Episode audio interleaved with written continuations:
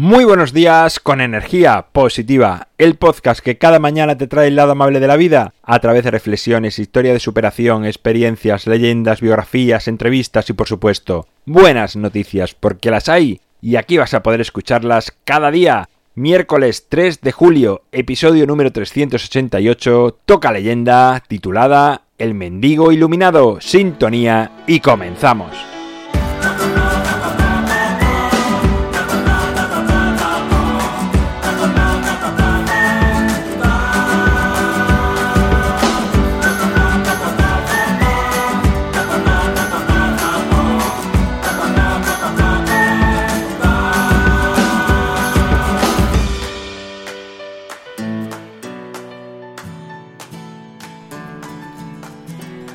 Muy buenos días, un miércoles más, aquí estamos con una leyenda, la de hoy, titulada El mendigo iluminado, y dice así.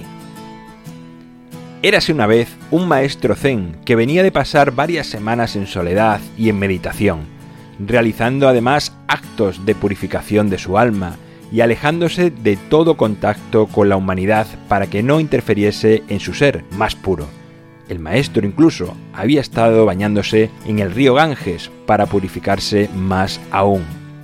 Tras este retiro llegó a su pueblo y nada más entrar en la calle principal vio venir a lo lejos a un mendigo con ropas viejas, algo sucio, y además llevaba sobre la cabeza un cesto con carne. Nada más acercarse el maestro percibió que incluso olía alcohol. Sin duda, era un pecador impuro más, se apartó a un lado para evitar todo contacto con aquella persona.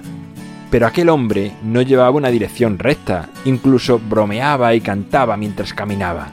De pronto dio un traspié y se abalanzó contra el maestro tirándolo al suelo. El maestro se levantó escandalizado y le recriminó su actitud en público. Le trató mal por haberle manchado y tirado al suelo a él, que era alguien puro y espiritual.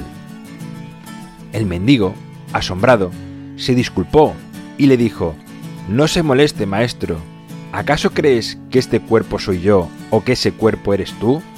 Nuestros cuerpos no somos nosotros, como tampoco lo son nuestras emociones o pensamientos. Nuestro verdadero ser es algo tan profundo que yo jamás podría tocar, y mucho menos derribar. Cogió su cesto de carne y siguió caminando. El maestro se levantó sin dar crédito a la lección que había recibido de aquel mendigo tan impuro como iluminado.